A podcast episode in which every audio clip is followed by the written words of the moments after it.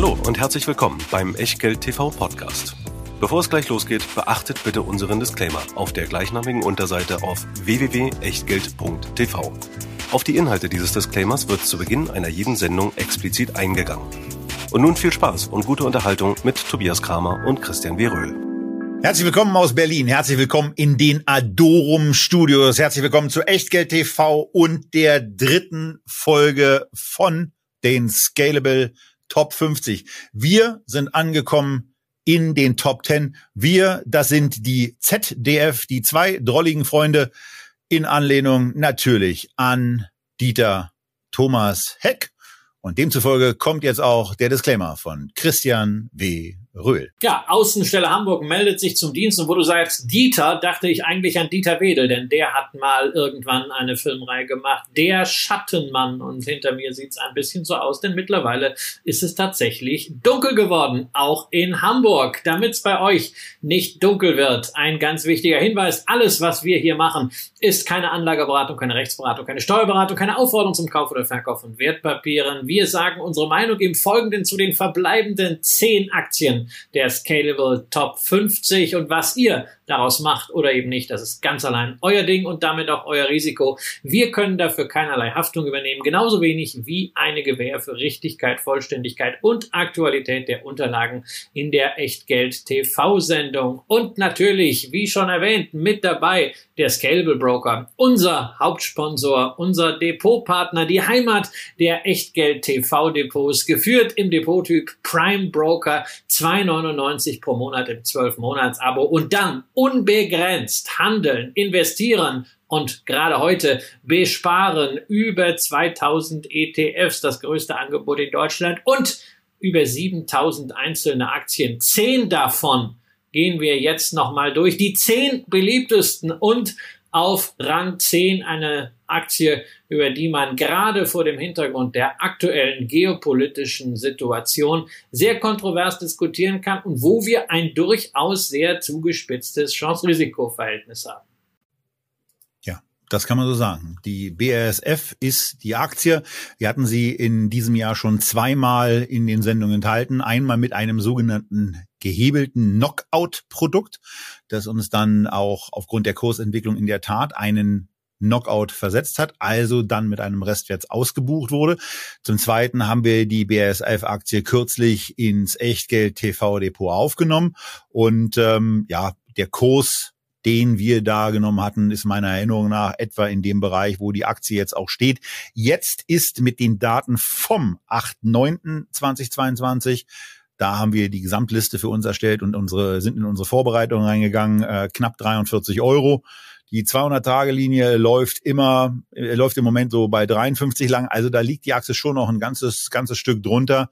Ähm, aber zumindest hat sie sich gegenüber den Tiefständen um 10 Prozent erholt. Die lagen bei, der lag, der Tiefstand, der hier mit eingetragen ist, lag bei 37,36 Euro.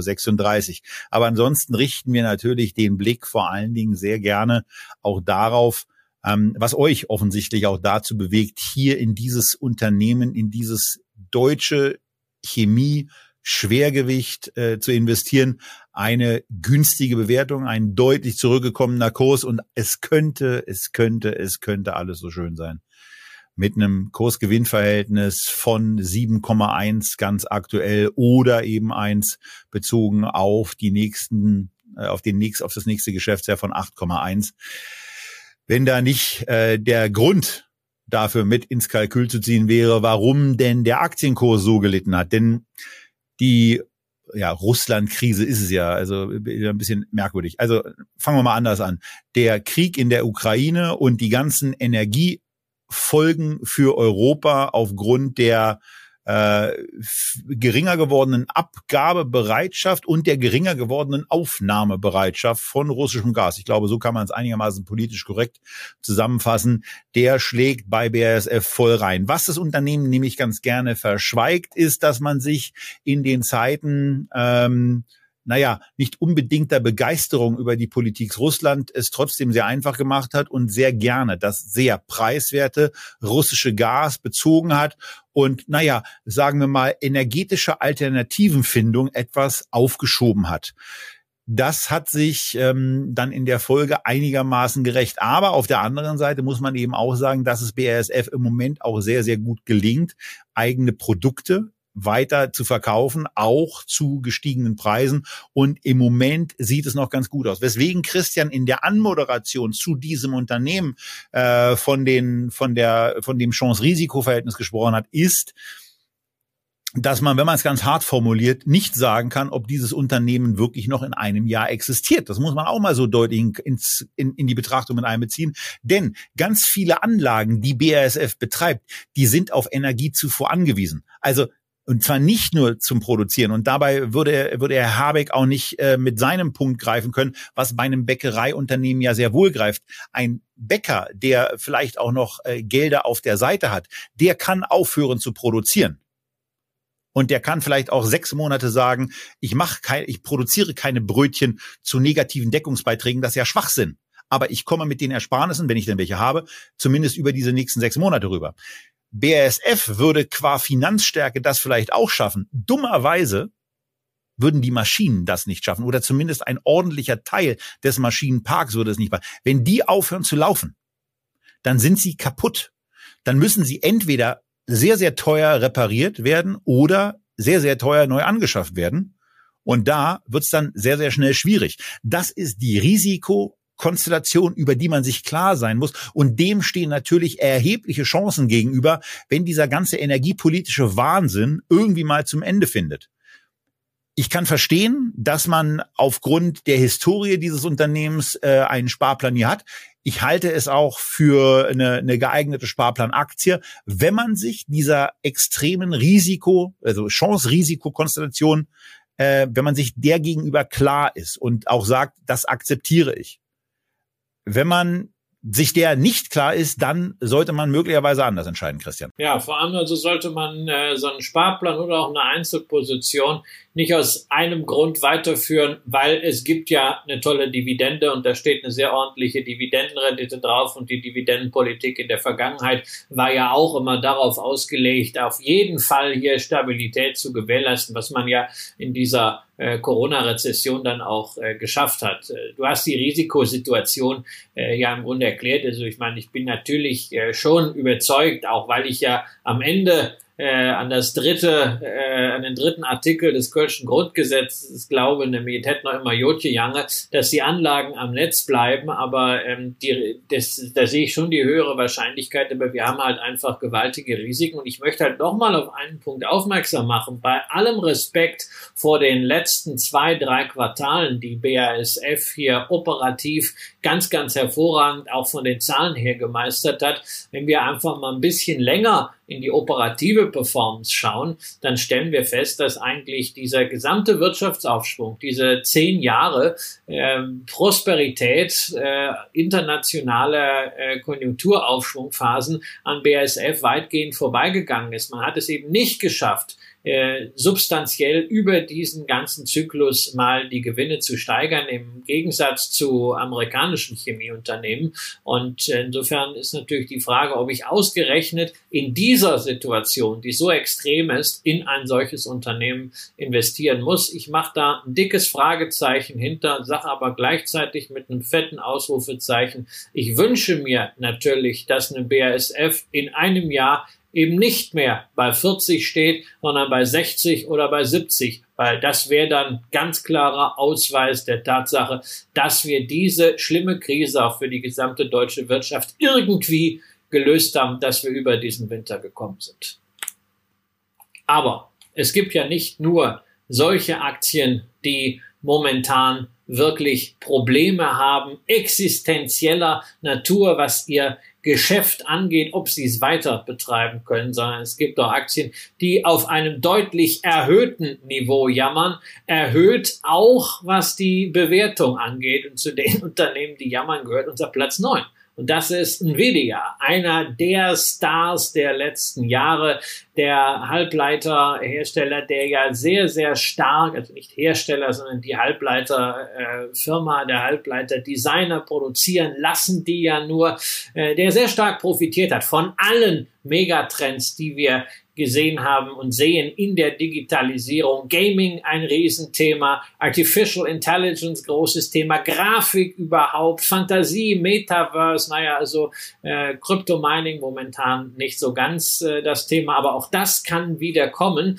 Aber äh, inzwischen lahmt es etwas, während AMD, wie wir ja vor zwei Sendungen hatten, sehr positiven Ausblick äh, gegeben hat, hat Nvidia gesagt, na, it's challenging. Ja, und challenging ist ja immer so eine schöne äh, Bezeichnung dafür. Ähm, es gibt eine ganze Menge Herausforderungen und wir wissen noch gar nicht, wie das am Ende aussieht. Und das darf man nicht vergessen. Natürlich, langfristig äh, wird Digitalisierung nicht ohne Halbleiter abgehen, aber es ist nun mal ein zyklisches Geschäft. Das wird sich auch in diesem äh, Wirtschaftszyklus nicht mehr ändern. Und wir kennen das, wenn irgendwo sehr viel Geld hineinfließt, fließt, Kapazitäten aufgebaut werden aufgrund von Knappheit, dann hat man irgendwann zumindest temporär auch mal Überkapazitäten und da hat man vielleicht auch jetzt ein bisschen Angst vor, weil auch die Nachfrage zum Beispiel nach Gaming-Chips etwas äh, rückläufig war.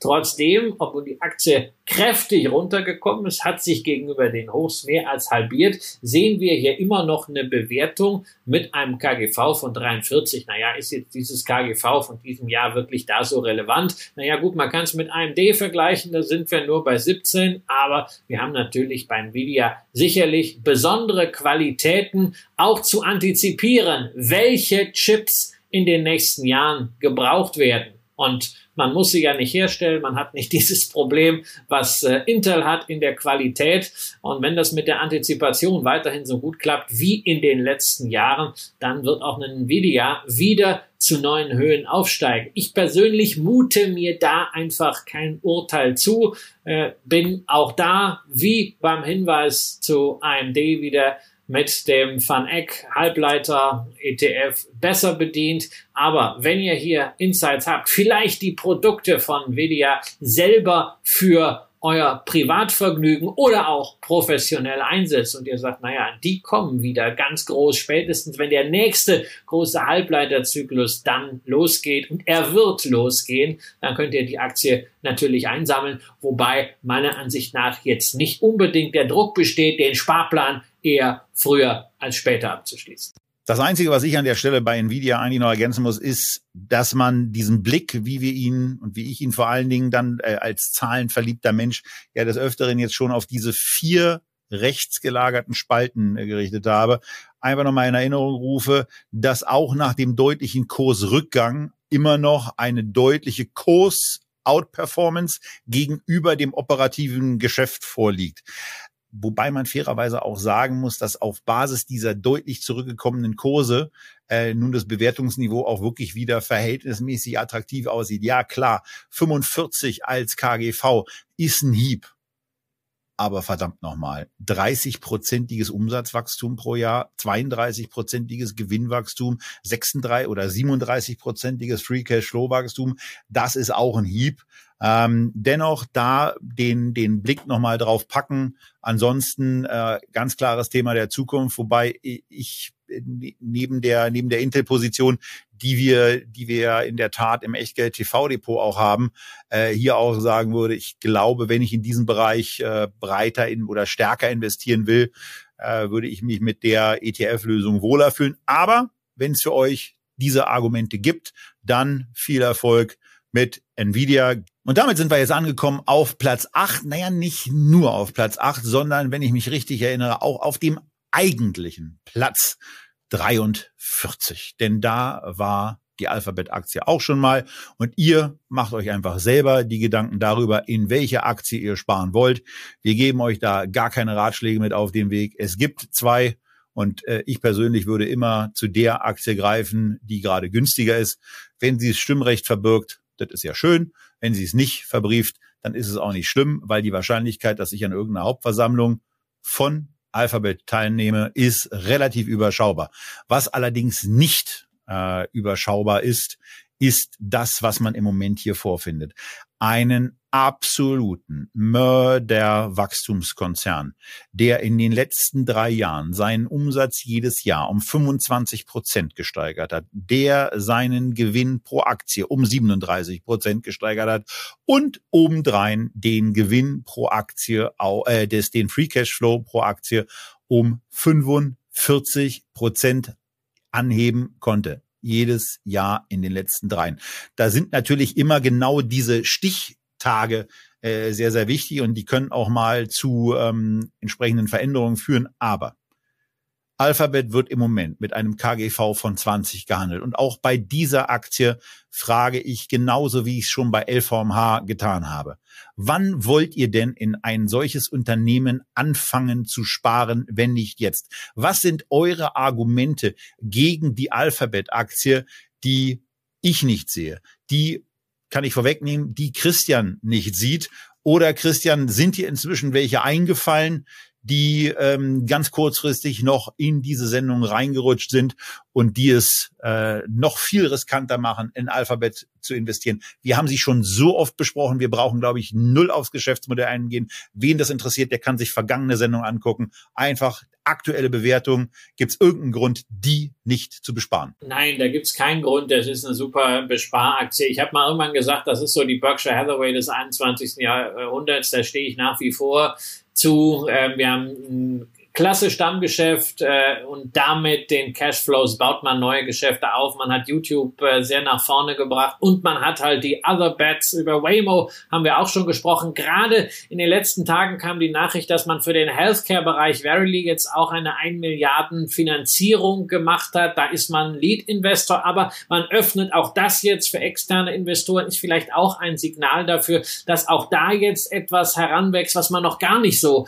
auf dem äh, Radar hat. Und äh, ich bin nach wie vor überzeugt, wir werden in zehn Jahren die eine oder andere große Firma aus diesem Netzwerk von Alphabet, aus diesem Incubator sehen.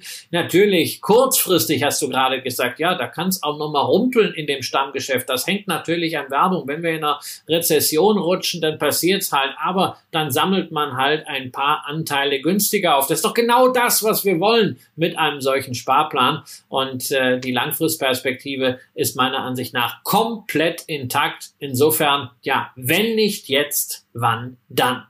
Und äh, so eindeutig ist es bei einer anderen Aktie, die dem ähnlichen Sektor zugeordnet wird, nämlich auch äh, letztendlich ja mediennah äh, äh, nicht, aber auch da haben wir eine äußerst interessante Situation, äh, gerade für einen Sparplan. Und das ist die Walt Disney. War ja eine Aktie, die irgendwie so immer bei äh, 100 Dollar gewohnt hat, quasi so seit 2014, immer rauf und runter, dann Corona ein Einschnitt. Ja, man musste viele Geschäfte schlichtweg einstellen, gab nichts mehr in den Kinos, gab keine Themenparks mehr, gab auch keine Kreuzfahrten mehr. Man hat das mit Disney Plus so richtig genutzt und äh, der Kurs ging über 200, aber anschließend auch wieder zurück, quasi auf los. Jetzt sind wir wieder bei 100. Äh, interessant ist, was sich geschäftlich getan hat. Man ist wieder zurück bei den Themenparks, man ist wieder zurück bei der Filmproduktion und bei Disney Plus hat man jetzt von der Abonnentenzahl, wenn man denn alle Streaming-Dienste, die da noch dranhängen, Hulu und ESPN insgesamt im Streaming aufgeholt zu Netflix 221 Millionen Subscriber. Und jetzt hat man einfach nur noch die kleine Herausforderung, man muss irgendwie mit diesen Menschen endlich Geld verdienen. Das soll ab 2024 dann gelingen. Ähm, aber bislang sehen wir halt, ja, Wachstum hat gut funktioniert. Jetzt kommt zum Jahresende die Preiserhöhung in den USA. Das wird schon ein ordentliches Brett. Da muss man mal gucken, wie kann sich sowas gerade in diesem Umfeld dann auch halten? Was sind diese ganzen Abschlüsse wert? Es wird unglaublich spannend sein, das zu sehen. Ich bin ja nach wie vor der Meinung, dass äh, Disney diese Blockbuster-DNA hat über das, was man in den Themenparks an Marge generiert und überdies auch an Daten generiert, die man auch wieder für neue Inhalte verwenden kann. Brauchen wir gar nicht zu reden, über die große Bibliothek auch nicht. Ich sag, am Ende hat die Geschichte ein Happy End, aber es gibt bis dahin eine ganze Menge Irrungen und Wirrungen, die man optimal nutzen kann, um die Aktie mit dem Sparplan einzusammeln. Ja, und wenn man von dem Unternehmen in der Tat überzeugt ist, mir kommen ja da auf der Kundenseite immer so ein paar, paar Zweifel, äh, dann, ja, dann ist es jetzt auch glaube ich, schon ein ganz interessanter Moment, weil auch so ein paar Wirrungen da sind, die sich eben auch in dem Kurs ausdrücken. Äh, denn diese, diese 112 US-Dollar, äh, wo die Aktie am 8.9. stand, das ist eben schon mal äh, von oben angesehen von den 203, die die Aktie erreicht hatte, äh, ein sehr, sehr ordentlicher Abschlag. Und dieses Wachstum, was man mit Disney Plus hingelegt hat, ist eben sehr beeindruckend. Aber äh, was, was immer ich an Schilderungen bekomme aus den Themenparks, Christian, du warst ja selber da, äh, ist eben für mich eher abschreckend, weil man ja klar auf der Erlösebene immer weiter versucht zu optimieren und irgendwann äh, äh der, der, der, der irgendwann reicht's eben dann auch für die Familien nicht mehr so richtig und irgendwann wendet man sich dann möglicherweise auch diesen Produkten ab ähm, das wird bei Disney Plus ein bisschen länger dauern, wobei das ja für mich ein Produkt war, das mir von Anfang an nicht gefallen hat. Das wird ein, das wird ein Tough Race, deswegen äh, Irrungen und Wirrungen. Da spielt natürlich das Thema Inflation auch rein. Ja, wie groß sind die Budgets? Das trifft einfach jedes Unternehmen, was am Konsum hängt. Nur wir haben in den USA eine andere Art von Inflation als die, die wir äh, in Europa haben. Man hängt da sehr, sehr stark auch am, am US-Markt, was die Themenpark angeht. Und ich glaube, man wird erhebliche Volatilität Liquidität sehen. Den Ertrag wird man einsammeln irgendwann Richtung 2024, 25, vielleicht noch später, bis es sich im Kurs dann auch widerschlägt. Aber genau für eine solche Situation hat man ja einen Sparplan und ganz wichtig, entsprechend Zeit. Und wir machen jetzt weiter mit Platz Nummer 6 und da ist angekommen sechs Platzierungen weiter oben und damit in den Top 10 angelangt von Platz 12 auf Platz 6 die Aktie von Coca-Cola. Ähm, ein Unternehmen, was es in den letzten Jahren dann äh, für mich ein bisschen interessanter gemacht hat, äh, sie auch für einen Sparplan zu nutzen, äh, weil auch da die Aktienperformance hinter der operativen Performance zurückhängt. Das ist ein ganz schönes Zeichen. Von daher äh, kann ich den Leuten, die da sparen, aus meiner Perspektive nur sagen, ähm, ihr seid in einem richtig tollen äh, Unternehmen mit einer mit einer richtig spannenden Geschichte äh, mit dabei. Äh, ich denke auch, dass es gut ist, weiterzumachen. Und wenn ihr an vergangene Folgen zurückdenkt, dann ist es eben auch so, dass ich ja auch bei dieser Aktie schon so einige Dürrephasen hinter mich gebracht habe, äh, wo ich dann auch selber schon darüber nachgedacht habe, sie zu verkaufen. Als ich das letzte Mal etwas intensiver darüber nachgedacht habe, habe ich mich dann äh, ja irgendwie dagegen entschieden und dann fingen sie netterweise auch mal an zu steigen, notiert jetzt nahezu am Allzeithoch 62,30 haben wir hier als Kurs, der zugrunde liegt. Bei 67 war sie dann irgendwann mal. Es wird seit keine Ahnung wie viel Jahrzehnten Dividende gezahlt. Die ist zwar nur 2,8 Prozent mit einem recht ordentlichen Payout-Ratio im Bereich von 80 Prozent. Aber was ich eben, wie gesagt, besonders interessant bei diesem Unternehmen finde, trotz der guten Performance, die die Aktie natürlich vor allen Dingen auch in Euro in den letzten Monaten gemacht hat, ist diese, ist diese operative Geschichte. 6,8 Prozent Total Return in den letzten drei Jahren, 6,3 Umsatzwachstum, 14,5 Prozent Gewinnwachstum und 21,1 Prozent als Free Cashflow Wachstum. An allen drei Stellen äh, ist man also entweder sehr, sehr nah dran ähm, bei dem, bei dem Total Return oder äh, performt auch deutlich aus. Und dann auf, auf Basis eines, eines Forward KGVs von 24 ist dieser Lieferant von Brauner Brause, äh, glaube ich, nicht zu teuer, nicht wirklich nachgeschmissen, aber ähm, es ist vom Preis her okay. Ja, über Burggraben brauchen wir uns, glaube ich, da keine Gedanken machen. Mich freut das auch, äh, dass die Aktie so weit oben ist und dass so viele dabei sind. Ähm, ich hoffe auch, dass da schon einige dabei sind, die es ein bisschen länger machen, weil wenn du einfach äh, mal den längerfristigen Chart anschaust, stellst du ja fest, du musstest jahrelang einfach Geduld haben. Da hat sich in der Aktie gerade in US-Dollar sehr, sehr wenig getan, so ein bisschen rauf und runter gedümpelt. Und das war einfach die Zeit, wo Coca-Cola immer wieder gesagt hat, naja, wir ändern gerade unser Geschäftsmodell, wir entkonsolidieren diese internationalen Abfüllbetriebe. Das braucht Zeit, das hat natürlich dann auf die Visibilität beim Umsatz durchgeschlagen. Leute brauchten noch Zeit, das erstmal zu verstehen. Und jetzt sieht man auch, dass das funktioniert. Man hat jetzt quasi so ein bisschen mehr so ein Asset-Light-Geschäft, also die Bilanz auch entschlackt. Und äh, wer dabei war, wer mit dem Sparplan eingesammelt hat oder einfach durchgehalten hat, der ist einerseits schön mit Dividenden entlohnt worden die ganze Zeit. Und da ist natürlich die realisierte Dividendenrendite jetzt auch höher, wenn du irgendwie äh, über Jahre hinweg zu 40 Euro eingesammelt hast. Und dann hast du jetzt halt zum zweiten wirklich auch einen Kursanstieg, über den man sich da auch freut. Das ist eben dann nicht rot, sondern grün im Portfolio. Und das ist vielleicht auch eine Motivation bei solchen Sparplanaktien dann durchzuhalten und nicht zu sagen, oh, da passiert ja gar nichts, sondern genau diese Langweilerphasen sind es ja, die man mitnimmt, dieses Auf und Ab. Und dann irgendwann äh, braucht es halt einen Trigger, dass es nach oben geht. Und wenn wir bei diesen Langweilephasen sind, wenn wir bei diesem Auf und Ab sind, ja, dann passt das auch auf die fünf platzierte Aktie, die gleichsam die beste deutsche Aktie in diesem Ranking ist. Deutschlands beliebteste DAX-Sparplan-Aktie ist nämlich die Allianz, die sozusagen seit 2015 irgendwie bei 150 Euro wohnt. Ja, der Kurs oszilliert da immer so ein bisschen rauf, mal geht's deutlicher drüber, dann geht's mal ein bisschen runter, aber immerhin geht's da wieder zurück. Kürzlich waren wir mal wieder da. Aktuell, also heute Mitte September, äh, sind wir äh, knapp unter 170 und 170, naja, bei 10,80 Euro Dividende, die es gab, da sind wir im Bereich von 6% Dividendenrendite und ich glaube, damit sind wir bei einem ganz wesentlichen Argument, warum viele Anleger hier reingehen, nämlich über den Sparplan Dividendenstrom aufbauen. Allianz hat ja ein sehr, sehr starkes Commitment zur Dividende abgegeben. Nicht nur die Stabilität, sondern man will sogar erhöhen. Das Ganze gebunden an die Solvabilitätsquote. Die haben wir uns mal vom Vorstand der Deutschen Familienversicherung vom Dr. Knoll erklären lassen. Das könnt ihr im Archiv finden. Diese Kennzahl zur Solvenz eines Versicherers. Da ist die Allianz sehr, sehr komfortabel da. Man darf aber nicht vergessen, ne, es soll ja auch noch ein bisschen mehr als nur diese Dividende rauskommen. Dafür muss auch irgendwie mal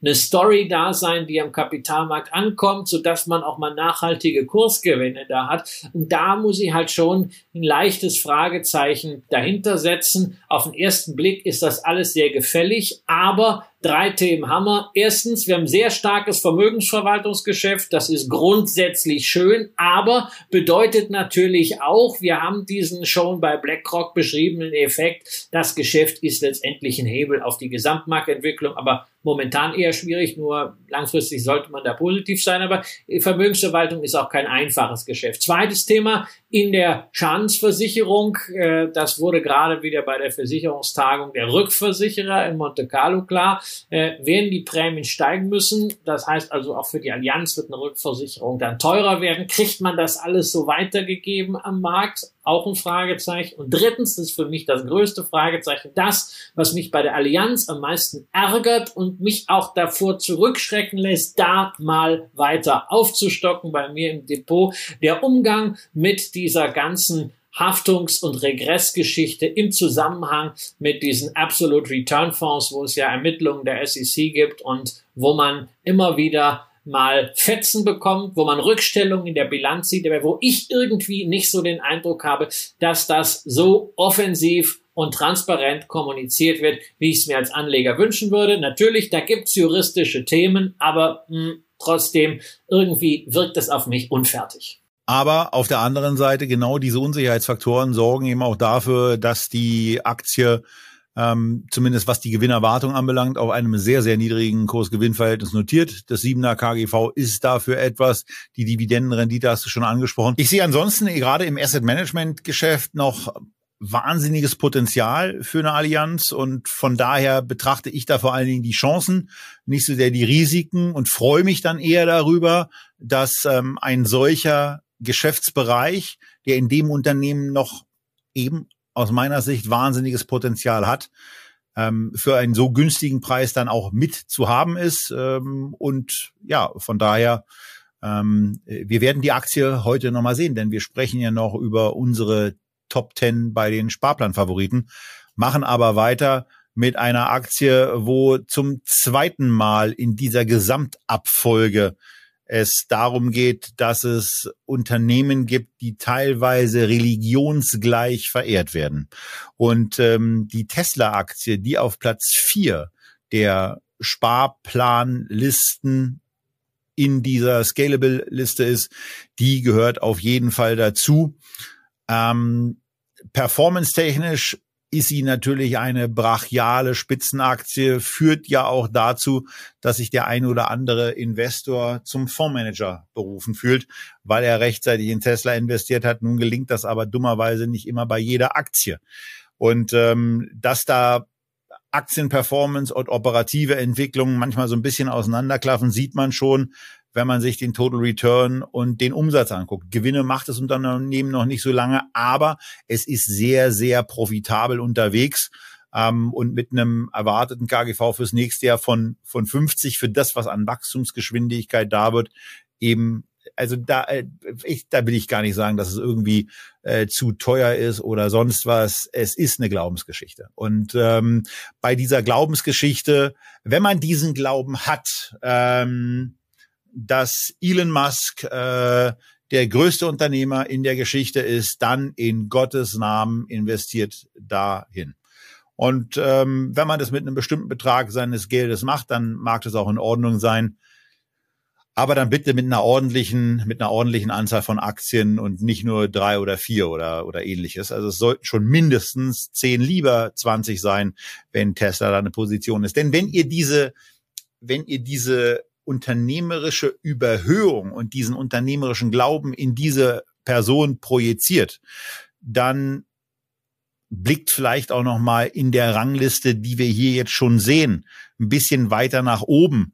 Äh, könnte es dann vielleicht auch sein, dass Alphabet und Nvidia an einigen Stellen in Teilbereichen, wo eine Tesla sehr, sehr aktiv ist, ähm, ihnen den Rang ablaufen können und in ihren Bereichen stärker profitieren können, als es eine Tesla eben kann und würde es dann vor dem Hintergrund nicht möglicherweise Sinn machen, eher in die günstiger bewertete Alphabet-Aktie zu investieren oder alternativ in die ebenfalls günstiger bewertete Nvidia-Aktie und es kommen ja noch drei Unternehmen. Äh, vielleicht fällt uns bei den Unternehmen ja auch jeweils etwas ein, wo möglicherweise sich mal jemand dazu naja, ich will nicht sagen herablassen könnte, in den Markt von Elektroautomobilen, in den Markt von ähm, von Speicheranlagen einzutreten und möglicherweise eben auch Tesla ein bisschen stärker und auf größerer Skalenebene Konkurrenz zu machen. Die Wachstumsgeschichte ist in der Tat zum Niederknien, die unternehmerische Leistung auch. Dass dabei ein paar Timings sehr, sehr regelmäßig äh, gerissen werden, ist sicherlich kritisch. Äh, wesentlich kritischer empfinde ich den Umgang von Elon Musk mit äh, Kapitalmarktregeln oder auch bestimmten Geflogenheiten, die ihm erkennbar scheißegal sind und äh, wo er sich aus meiner Sicht eben als als Führungskraft äh, schon mehrfach komplett disqualifiziert hat, aber als Unternehmer die Ergebnisse, die Leistung ist ja also wahrscheinlich äh, die beeindruckendste in diesem Jahrzehnt, äh, im, seit dem letzten Jahrzehnt auch, möglicherweise auch in diesem Jahrtausend. Wie siehst du das, Christian? Ja, was soll ich denn dazu jetzt noch sagen? Also du hast wesentliche Punkte genannt und äh, ich meine, man muss, man muss, weißt du, man muss doch mal jetzt äh, äh, sagen, wir haben hier eine begrenzte Sendezeit, das ist für uns alle Lebenszeit. Ja, wenn ich jetzt irgendwas Negatives zu Tesla sage, glaubst du, dass es irgendeinen von denjenigen interessiert, äh, die die Aktie sowieso im Depot haben oder die sie besparen? Nein. Und wenn ich jetzt irgendwie was positiv sage, wird das irgendeinen, der Tesla sowieso zum Kotzen findet, jetzt dazu motivieren, da irgendwie seine Entscheidung zu überdenken. Nein, ich kann da schlichtweg nichts beitragen und insofern äh, stimme ich dir völlig zu. Ja, das ist halt so in der, äh, in der Religion. Ich wünsche mir immer, dass meine Frau mich so sehr liebt mein ganzes Leben lang, wie einige Aktionäre, insbesondere diejenigen, die dann auf Twitter äh, diesen Glauben auch noch Ausdruck verleihen, ihren Elon Musk und ihre Tesla-Aktie lieben und damit äh, war's das. Ja, es gibt ja auch noch wirklich gute Unternehmen, wo es ganz normale Aktionäre gibt, ohne religiöse Bindung, aber Unternehmen, die auch schon ein bisschen länger abliefern, die auch schon mal durch eine richtig schwierige Zeit gegangen sind, die eigentlich schon mal so richtig langweilig waren äh, und dann irgendwann noch mal so zu ganz neuem Leben und zu ganz neuer Größe äh, erweckt Apropos. worden sind. Apropos, wir sind bei unserem Bronzeplatz. Wir kommen also sozusagen, wie man in Österreich sagt, zum Stockerl, zum Podium. Die drittbeliebteste Sparplanaktie im Scalable Broker Microsoft, meine zweitgrößte Position. Ja, wir haben gerade in der Sendung mit Pip Klöckner noch drüber gesprochen. Er hat sie quasi geadelt. Er hat sie bei seinen fünf Top-Werten dabei gehabt und äh, er hat sie selber im Depot. Und das ist bei so einem konzentrierten Ansatz, wie Pip den verfolgt, ja auch schon eine besondere Geschichte.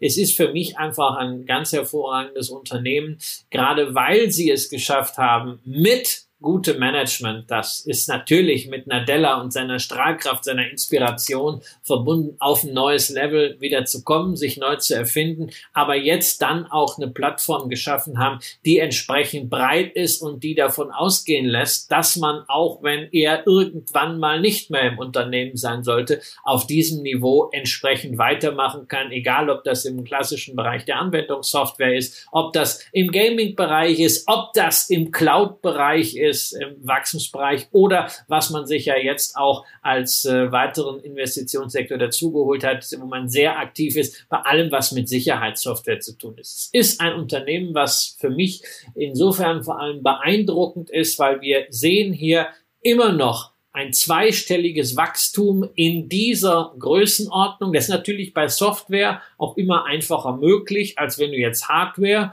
äh, machst, aber du musst es halt auch erstmal schaffen und sie kriegen es halt dementsprechend hin.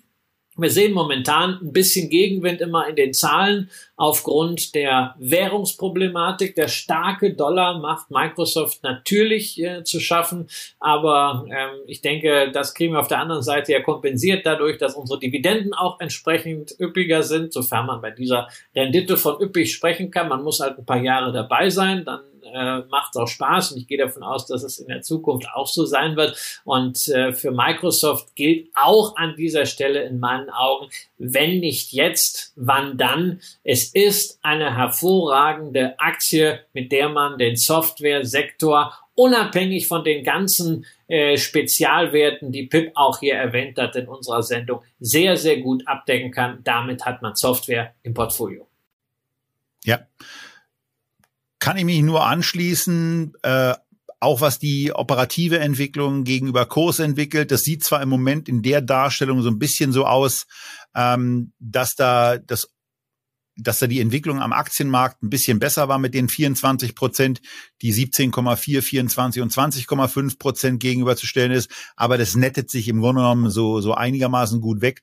Und wir finden hier eben ein Unternehmen auf Platz drei, mit einem aktuellen KGV unter 30, ähm, mit einem in die Zukunft gerichteten KGV, was eben auch niedriger liegt, wo man ein bisschen im Moment sieht, dass die Wachstumserwartungen gebremst zu sein scheinen, aber ein Unternehmen auch, das auf Platz drei mit einer Marktkapitalisierung von 1,925 Billionen US-Dollar die Rule of 40 knackt mit fünf, mit einem Wert von 50,3. Die Free Cash Flow Marge liegt bei knappen 33 Prozent. Das Umsatzwachstum der letzten drei Jahre liegt bei 17,4 und die Bewertung ist eben jetzt wieder mal unter 30. Wir hatten einige Sendungen in den letzten Monaten, äh, wo das noch anders war, aber äh, Christian spricht ja öfter von Unternehmen, die dann irgendwann auch in eine Bewertung hineinwachsen. Nun kommt hier auch ein Äh, nun kam einem hier auch der Aktienkurs ein Stück weit entgegen. Das hilft dann natürlich auch. Aber in der Tat ist es für mich aktuell auch so, dass die Aktie attraktiv bewertet wirkt. Ähm, ich selber äh, in, in beiden Unternehmen von mir seit über einem Jahr diese Cloud-Dienste nutze und nach ein paar Wochen war dann die Frage an den Kollegen, der sich für die technische Einführung stark gemacht hat, eigentlich, warum nutzen wir das denn erst jetzt und nicht schon seit ein paar Jahren? Weil es eben hochgradig praktisch ist und nach den üblichen Software-Einführungswehen, die man dann immer hat, eben exzellent funktioniert und das äh, Leben mit, äh, mit, äh, mit gespeicherten Daten äh, erheblich leichter macht. Also von daher tolles Unternehmen, tolle Sparplanaktie, wie auch Platz Nummer zwei. Amazon. Wir haben auch dieses Unternehmen schon vielfältig besprochen. Wir haben vielfältig auseinandergenommen. Ähm, das höchstwahrscheinlich äh, auch da nochmal der Rückgriff auf die Sendung mit Pip, wo ich die Aktie von Amazon als eine meiner äh, Empfehlungen, als meiner Engel für Frankie äh, mit vorgestellt habe und äh, wo ich mich an der Stelle eben auch im Grunde genommen nur wiederholen kann. Das Unternehmen ist äh, geht durch eine gewisse Schwächephase im Moment, insbesondere im, im Hauptsegment, damit wo es mal groß geworden ist.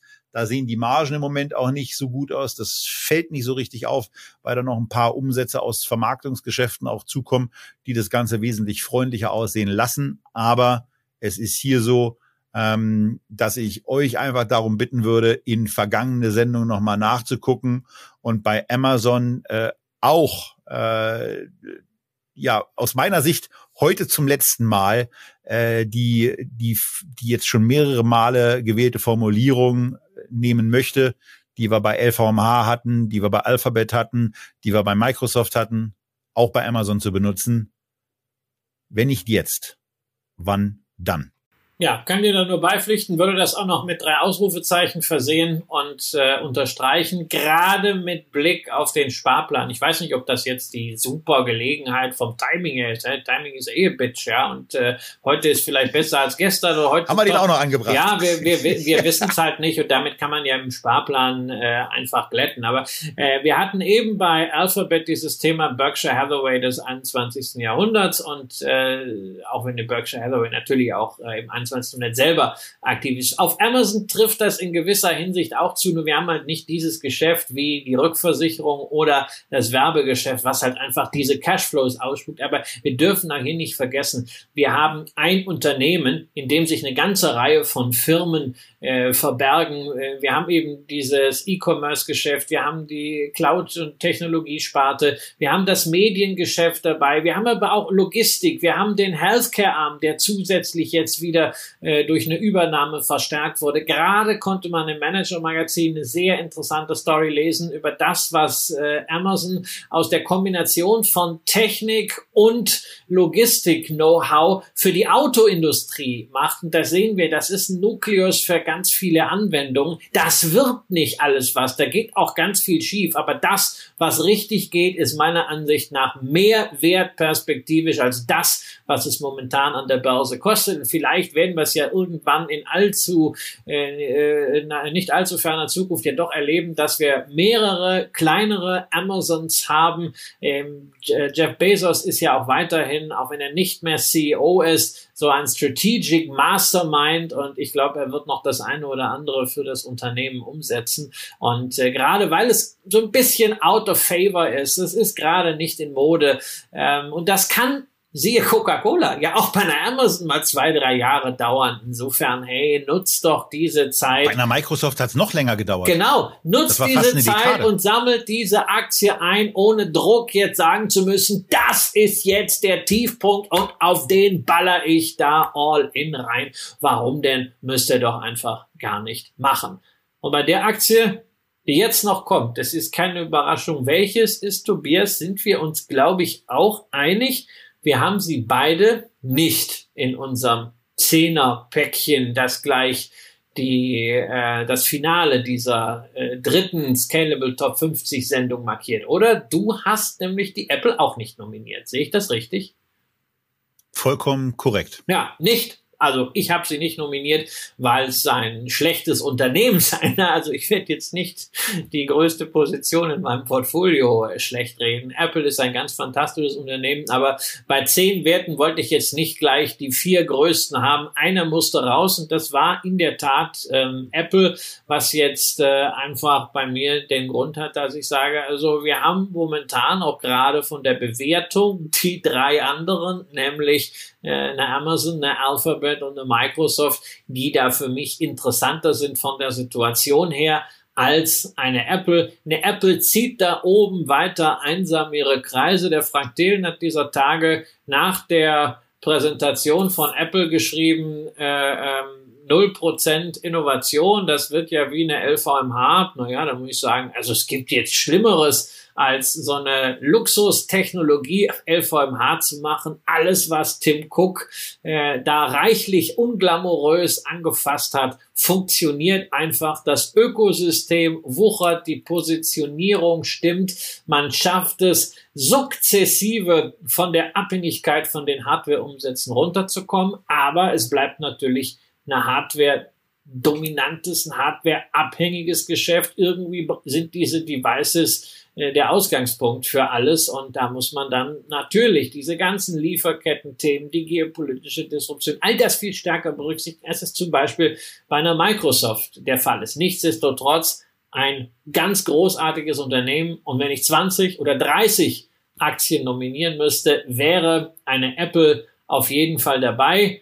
Jetzt weiß ich natürlich, was von dir gleich noch kommen wird, Tobias, die Kritik am Financial Engineering. Aber da will ich gleich schon mal dazu sagen, äh, wer kann, der macht's halt. Und ich finde Financial Engineering, wie Apple das macht, Schulden aufnehmen, Aktien zurückkaufen, ähm, auch äh, äh Dividenden ausgeben, das ständige Arbeiten an der Kapitalstruktur, eigentlich okay, wenn man Cash hat. Das ist kritisch dann, wenn ein Unternehmen nichts mehr hat, außer Financial Engineering. Aber der Cashflow ist die Basis für alles. Und gerade bei den Schulden, das wurde ja auch kritisiert, warum haben die schon wieder so viele Bonds rausgehauen? Naja, das ist ja durchaus spannend, wenn du Anleihen ausstehen hast und dann steigen die Zinsen weiter, dann fallen die Kurse dieser Anleihen und dann kaufst du irgendwann mal keine Aktien mehr zurück, sondern kaufst deine eigenen Schulden für 20, 30 Prozent weniger zurück. Sie haben gute Möglichkeiten und das Financial Engineering bei Apple, ja, es ist stark, aber ich finde in Relation zum Geschäft,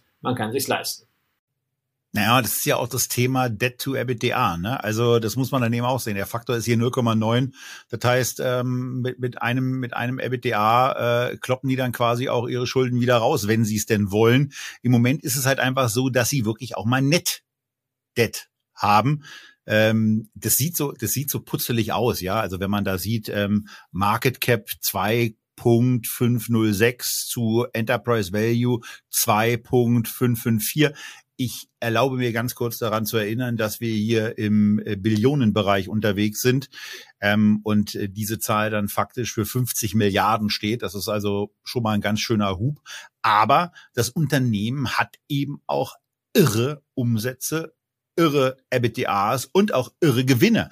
Ähm, du hast das Financial Engineering angesprochen. Mir ist, ist es geht's da eben immer so, äh, dass es mir da, dass es mir da zu weit geht und dass ich das, dass ich schon das Gefühl habe, ähm, dass es, dass es nicht im Unternehmens, sondern vor allen Dingen im Führungskräfteinteresse äh, abläuft.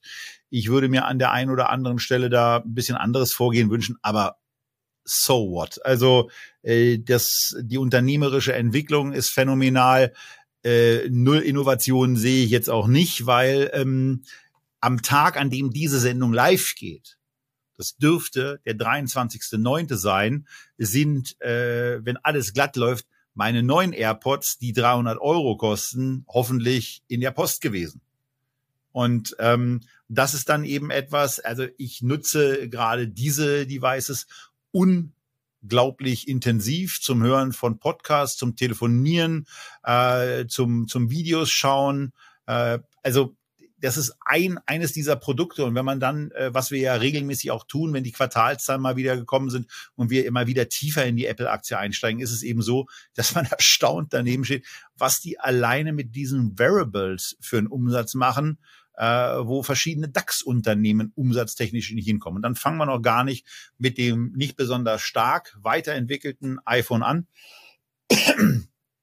Aber ich weiß eben für mich, dass ich im Moment noch nichts sehe, was mich dazu bewegen könnte, aus dieser Apple-Welt, in der ich zumindest was das Telefon und ähm, äh, mein, mein Tablet betrifft, eingetaucht bin, herauszugehen. Und ich spüre bei den ganzen Kollegen in, in, in meinen Unternehmen eigentlich eher und insbesondere bei Adorum, also der Firma, die auch für Echtgeld TV verantwortlich ist, da spüren äh, Kollege Sebastian und ich als ähm, alte ähm, Office- und äh, Windows-Krieger äh, quasi einen, spur, einen spürbar zunehmenden Druck, auf Apple zu wechseln. Und äh, möglicherweise hat äh, Sebastian sich auch in diesen Tagen schon dafür entschieden, tatsächlich auf Apple zu wechseln. Also das sind dann schon so Situationen, wo man merkt, dass die einfach auch vor allen Dingen das machen, was wir von Unternehmen wollen und was wir hier auch gerne erzählen wollen.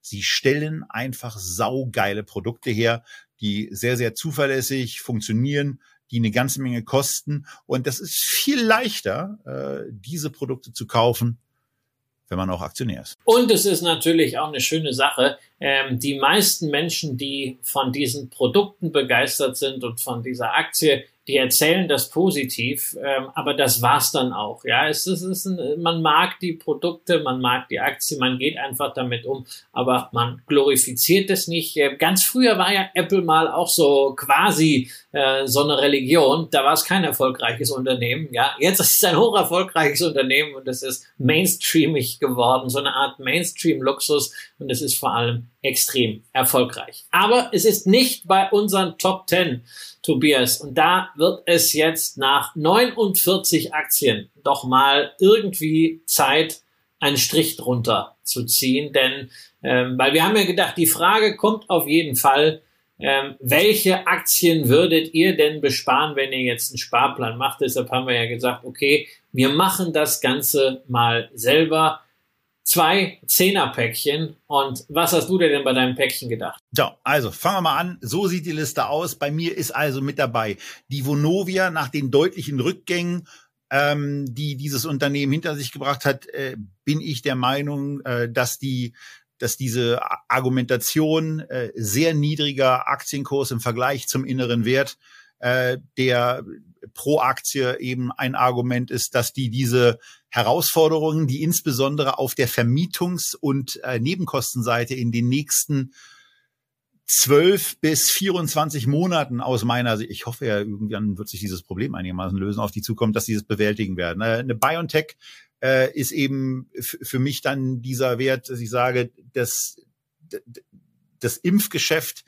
entwickelt sich äh, zu einer Art Abo-Geschäft. Die Aktie ist im Moment äh, auf Basis dieser Zahlen saugünstig und eigentlich viel zu günstig zu haben, was vor allen Dingen an der extrem hohen Unsicherheit äh, liegt, wie es jetzt eigentlich mit, mit Covid weitergeht. Ich glaube, es wird uns noch leider Gottes länger begleiten, als uns so richtig lieb ist und äh, dass sich aus der aus den weiterentwickelten Impfstoffen ein ja sehr nachhaltiges Geschäft entwickelt und man hat eben noch die Call-Option auf die ganzen anderen Geschichten, die auf Basis dieser ja technologischen Plattform äh, von BioNTech entwickelt werden kann. Deutsche Post ist mit dabei, einfach, naja, weil ich habe sie ja eben schon erwähnt. Ne? Also wenn meine neuen äh, AirPods kommen, dann kommen sie hoffentlich mit diesem Dienstleister und mit einem, der von ähm, von der Technisierung und der zunehmenden Technisierung im Unternehmen aus meiner Sicht profitieren kann. 3M war ja für mich so ein Ding, äh, die ist jetzt eben endlich mal wirklich attraktiv äh, bewertet, hat im Moment ja den einen oder anderen Hessel. Wer nicht weiß, welcher das ist, der hört sich bitte nochmal die zweite Ausgabe von unseren Scalable Top 50 an. Da geht Christian ein bisschen auf das ein, was ich auch gerade im Ohr habe, allerdings äh, den von 3M hergestellten, und zwar fürs äh, Militär hergestellten Ohrstöpsel. Eine Berkshire muss sein, einfach deswegen, weil diese ähm, äh, operative Brillanz, diese Exzellenz und diese Historie, äh, auch vor dem Hintergrund der aktuellen Bewertung des Unternehmens äh, aus meiner Sicht eine Sparplanaufnahme rechtfertigt. LVMH, Alphabet, Microsoft und Amazon will ich jetzt noch äh, kurz zusammenpacken, weil bei diesen vier Unternehmen haben wir jeweils die Frage gestellt, wann nicht jetzt, wann dann? Mehr möchte ich dazu eigentlich gar nicht sagen, weil das haben wir in den einzelnen Beiträgen, glaube ich, ausführlich genug gemacht. Für LVMH müsste im Zweifelsfall nochmal zurückblättern. Eine Erinnerung dazu. Wir waren nicht so oft in einer Sendung gleichzeitig der Meinung, dass für die LVMH-Aktie jetzt ein geeigneter Kaufzeitpunkt ist. Und last but not least eben übersprungen die Allianz-Aktie äh, für mich deswegen das war, ich, ich wollte ganz gerne noch äh, einen deutschen Wert mit dabei haben. Ich habe hin und her überlegt, Allianz, Münchner Rück, habe mich dann für die Allianz entschieden, obwohl äh, die Münchner Rück in meinem Eindruck im Moment das beste, bessere Nachrichtensentiment hat. Aber ähm, ich finde Asset Management eben einen ganz tollen und spannenden Geschäftsbereich und äh, wollte den deswegen stärken und äh, hab dann gesagt, okay, dann nehme ich die eben noch mit auf und bin jetzt gespannt, wie Christian seine Liste kenne ich ja schon. Aber wie Christian seine Liste begründet, ich bin der festen Überzeugung, Christian, da ist auch noch die eine oder andere Branchenüberlegung mit dabei, die ich ja vollkommen habe links liegen lassen. Ja, ja, das ist ja immer die Frage, ähm, wie man so einen Sparplan aufsetzt. Man kann das ja sehr aus der einzelnen Situation ableiten, dass man sagt, die und die und die Aktie möchte ich jetzt unbedingt haben, weil da spezielle Situationen sind. Da möchte ich Positionen sukzessiver aufbauen. Ähm, man kann aber auch sagen, also ich möchte mir quasi äh, meinen eigenen ETF zusammenstellen, nur eben mit selber ausgesuchten Aktien. Äh, das werden dann sicherlich keine 1400 sein, obwohl, also die Frage wäre, ob es beim Scalable Poker möglich wäre, aber nein, nein, keine Angst, lieber Erik Potzemann, wir versuchen es nicht so weit zu treiben und die Leistungsfähigkeit der Systeme so weit auszutesten. Aber ähm, ich muss natürlich sagen, ein solcher Ansatz, breit gestreut zu investieren, das ist mit zehn Aktien schon sehr, sehr schwierig. Wohler hätte ich mich gefühlt mit 20, 25 oder 30, aber das durfte ich nicht machen. Insofern sind es zehn Aktien geworden. Sind eigentlich so typische Röhlaktien, alles Aktien, die ich äh, im Portfolio äh, relativ stark, also mit was ja für mich auf jeden Fall heißt, so äh, ein bis zwei Prozent äh, dann drin habe. Die drei äh, Tech-Werte, Amazon, Alphabet, Microsoft, nun das war klar nach dem, was wir gesagt haben, eine LVMH ähm, als, egal ob als Serial Acquirer oder eben als Luxusunternehmen. Ähm, eine Rio Tinto, ja, ich glaube eben Rohstoffe gehören mit da rein und da sind sie Pass pro Toto, ebenso wie das Thema Digitalisierung und Halbleiter, wo ich ein bisschen geschwankt habe, ob ich gesagt habe, naja, also ich versuche jetzt doch hier äh, den Glauben an die Intel da reinzubringen bringen. Aber nein, ich will nicht glauben, ich möchte es möglichst breit, möglichst sicher aufgestellt haben, da wirklich mal, auch wenn dieser Begriff so furchtbar ausgenudelt ist, ja, die Schaufelaktie, den Hersteller der Lithografiemaschinen, also die ASML. Walt Disney, die Einsammelstrategie, Unilever als Konsumwert, Linde für den ganzen Bereich Grundstoffe, ja, mit der Wasserstofffantasie, aber eben nicht ausschließlich. Tja, und dann blieb der ähm, Gesundheitsbereich, Healthcare-Bereich und natürlich eigentlich wäre Johnson Johnson da schon aufgrund ihres Portfolio-Charakters von Pharma über MedTech bis hin zu Diagnostik und auch aktuell noch dabei Consumer Health gesetzt gewesen. Aber ich habe gedacht, naja, ist ja dann auch irgendwie langweilig. Äh, dazu kommt, wir hatten jetzt 49 Aktien und 49 ist so eine Lottozahl. 50 wäre doch die schönere Zahl. Folglich habe ich eine Aktie dazu nominiert, die mir eigentlich in der Sparplan-Hitparade gefehlt hat. Ein Unternehmen, was auch irgendwie immer zu teuer ist, aber es wirklich in seiner DNA hat, erfolgreich zu wirtschaften und das auch über verschiedene Wirtschaftszyklen mit einem eigenen, auch sogenannten Business System, DBS, Danaher Business System. Da ist ja also die Holdinggesellschaft, die schon mehrere börsennotierte Aktien, mehrere Spin-offs im Laufe der Zeit hervorgebracht hat, die momentan einen sehr starken Fokus auf Medizintechnik und auf Diagnostik hat. Dazu aber auch noch ein sehr interessantes Geschäft im Bereich der Umwelttechnologie. Für mich halt auch wieder dieses Thema Serial Acquirer. Man legt quasi eine Schablone, ein Business-System drüber, baut neue Unternehmen, entwickelt sie weiter packt sie irgendwann funktionsfähig. Nicht so wie Private Equity schnell innerhalb von drei Jahren das manchmal macht und dann wieder rausgefunden, funktionsfähig an die Börse. Und es ist eine Aktie, wo ich weiß, dass viele immer sagen, ja, hätte man doch mal. Und ja, irgendwann muss man halt mal loslegen. Deswegen der Healthcare-Bereich durch Danaher abgebildet. Das ist keine vollwertige Diversifikation. Mit zehn Werten ist es verdammt wenig. Aber es ist ein Versuch in diese Richtung. Und jetzt also ganz bewusst nicht situativ wie es stärker bei Tobias war, wie ich es auch an der einen oder anderen Stelle bei, in Anführungszeichen, meinen Aktien, bei denen ich den Hut aufhabe, nochmal als Anlagehintergrund erklärt habe, sondern es ist bewusst aus der Breite gekommen, damit wir hier im Finale auch diese beiden wesentlichen Funktionen von Sparplänen nochmal manifestiert haben. Und dann bleibt am Ende natürlich nur noch die Übereinstimmung. Da kann man sagen, vier gewinnt. Wir haben die LVMH, wir haben die Alphabet, wir haben die Microsoft und wir haben die Amazon mit reingenommen.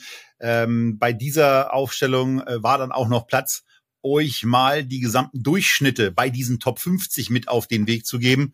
Äh, das ist bei Marktkapitalisierung und Enterprise Value sicherlich eher nichts äh, und äh, nichts sagen und äh, wenig informativ. Bei Debt EBITDA ist es schon wichtig auch, dass die Unternehmen, die, die 49 enthaltenen Unternehmen hier im Schnitt 9,2 der letzten zehn Jahre profitabel waren. Ähm, also hier ein klarer, ein klarer Ausdruck dessen, dass Profitabilität von euch auch als, äh, als Sparplan anlegende äh, gewünscht ist. Und äh, ja, die anderen Sachen guckt euch einfach in Ruhe selber an. Vor allen Dingen geht's aber um diese vier Werte.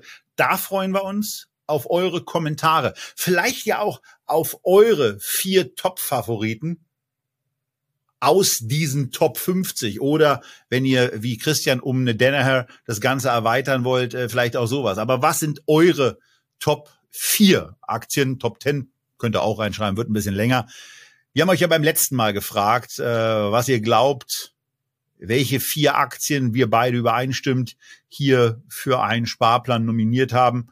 Ähm, bin gespannt, wer von euch das richtig getippt hat, ob es eine Person ist oder ob es mehrere sind. Wir werden es erfahren, wir werden es euch hier auch mitteilen und wir werden dann hier auch verkünden, was die Person oder Personen denn eigentlich gewonnen haben. Das waren die Scalable Top 50 Sparplanaktien, die sich auf 49 Unternehmen konzentrieren im Jahr 2022. Natürlich gibt es diese Sendung auch in 2023 wieder. Und wir sagen zum Abschied unser Übliches. Bleibt gesund, investiert fleißig weiter und macht auch immer weiter. Tschüss aus Berlin und auch Tschüss aus Hamburg, Christian. Tschüss aus Hamburg und jetzt ist Zeit für ein Bier. Ein schönes Astra. Tschüss, macht's gut.